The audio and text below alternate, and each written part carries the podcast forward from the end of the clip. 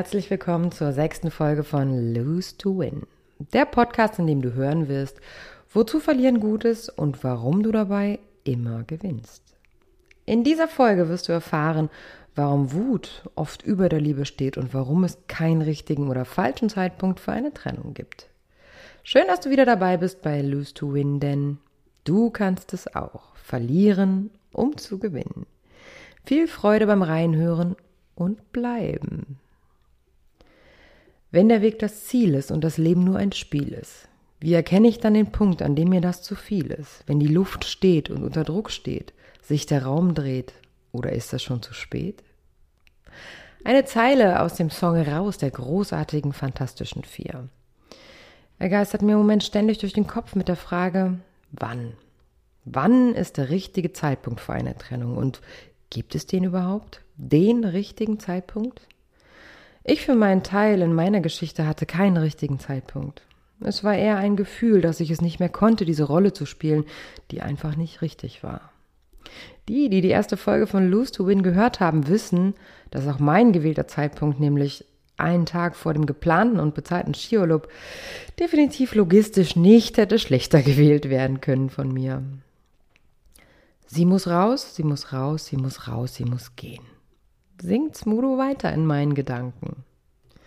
Es war ein gemütlicher Abend mit Freunden und Bekannten, den ich vor kurzem verbrachte.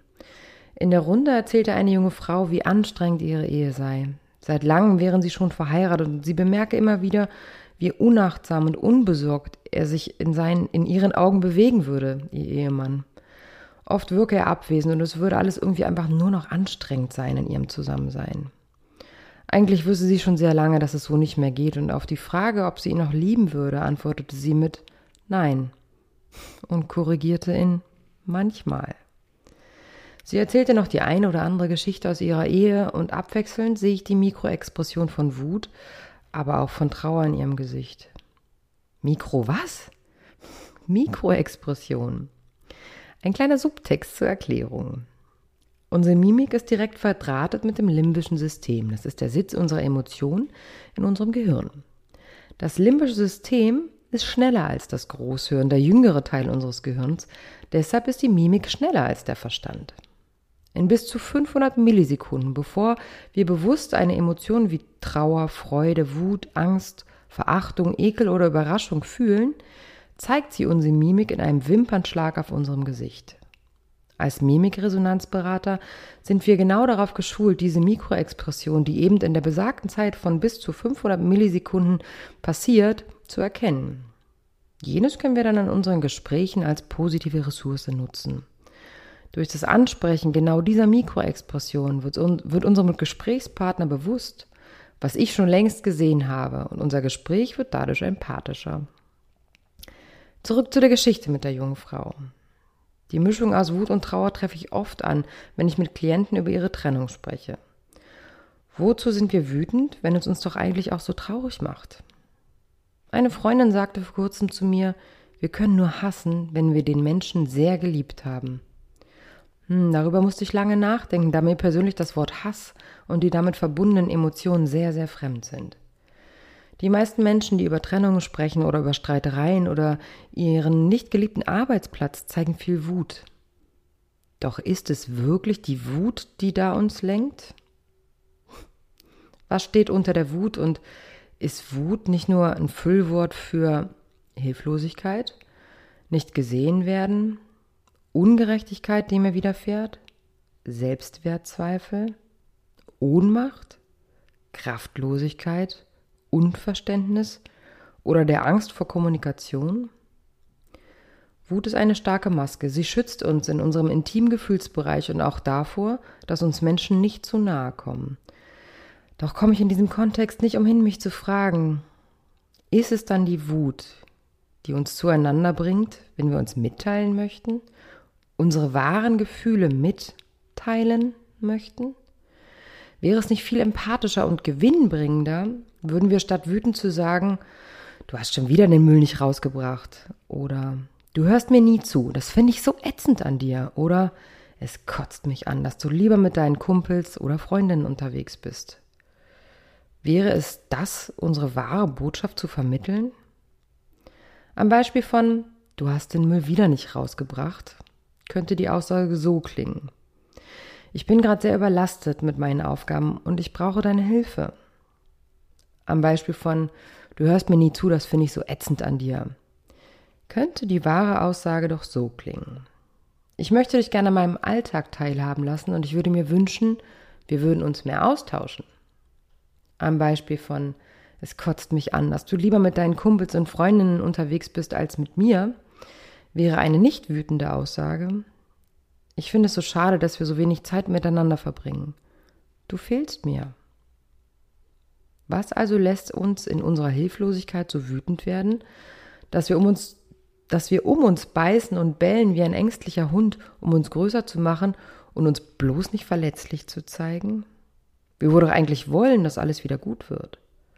Aus Wut kann Hass werden, den wir nur fühlen können bei einem Menschen, der uns eigentlich so nahe steht und uns doch so sehr wichtig ist. Und trotzdem halten wir an dieser Beziehung fest.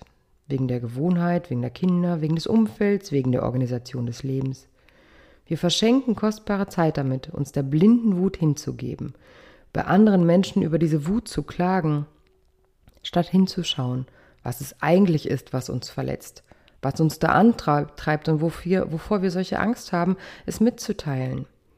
Meist ist es halt die Angst vor Veränderung des liebgewordenen Trottes, der unser Leben so herrlich bequem macht, und der Kommunikation mit offenem Visier.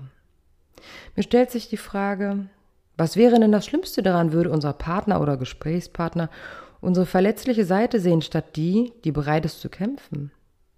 Gewinnen wir eher im Kampf um das Recht und Achtung, Ego-Wichserei, oder wollen wir dem Menschen nahe sein und diese Bindung zu ihm festigen und halten? Im Kampf festigt sich nichts, denn böse Worte und Anfeindungen, Anfeindungen entzweien immer, als dass sie vereinen. Kommen wir zurück zu dem gemütlichen Abend. In dem Gespräch mit der Bekannten fiel der Satz, ich warte noch auf den richtigen Zeitpunkt, mich zu trennen. Ich bin noch nicht so weit. Der richtige Zeitpunkt war noch nicht da. Nun, ich möchte gerne die Frage anregen, was wird heute an der Aussage, ich möchte mich trennen, in drei Wochen anders sein? Mit jedem Tag, dem ich den Kindern versuche, weiter ein Stück Heidewelt vorzuspielen, wird sie nicht heiler, im Gegenteil, sie wird immer fragiler.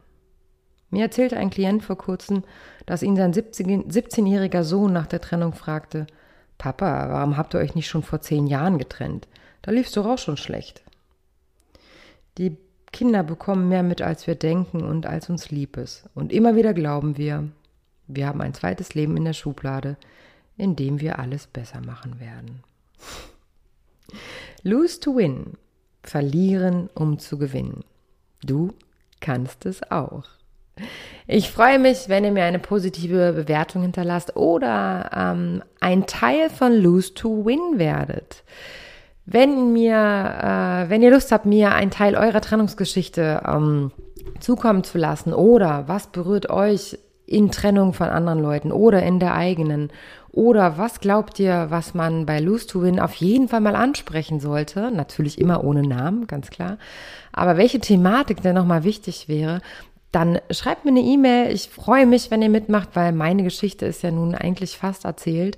Trotz alledem halte ich das Thema immer noch für so wichtig, es in die Welt zu tragen. Also helft mir dabei, Lose to Win äh, weiterleben zu lassen und äh, helft mit euren Geschichten anderen Leuten, wie man es besser machen könnte, nämlich verlieren, um zu gewinnen. Schreibt mir eine E-Mail unter d.weber at hardlight-coaching.de Besucht mich auf meiner Internetseite www.hardlightslose2win.de. Folgt mir bei Instagram unter Diana Weber 14114. Ihr habt alle möglichen Wege, mich zu kontaktieren. Ich freue mich, dass ihr heute wieder dabei wart ähm, bei Lose to Win. Und ähm, ja, ich würde sagen, wir hören uns. Du kannst es auch.